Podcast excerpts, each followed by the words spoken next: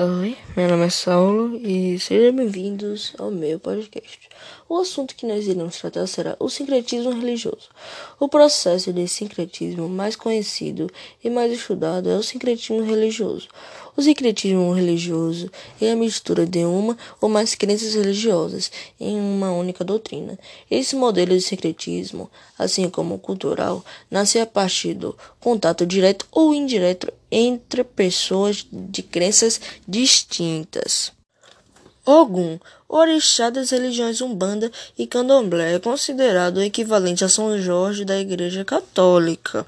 O sincretismo religioso aconteceu diversas vezes ao longo da história. Foram episódios como invasões, guerras e colonizações, que culminaram no contato entre diferentes sociedades e com consequência a função de crenças e tradições. A função entre religiões pode acontecer de forma natural, pelo contato com diferentes crenças. Quando há uma religião de dominação e uma de crenças impostas para um determinado grupo de pessoas. Um dos exemplos de sincretismo foi a adaptação e absorção que o cristianismo fez de conceitos das religiões pagas.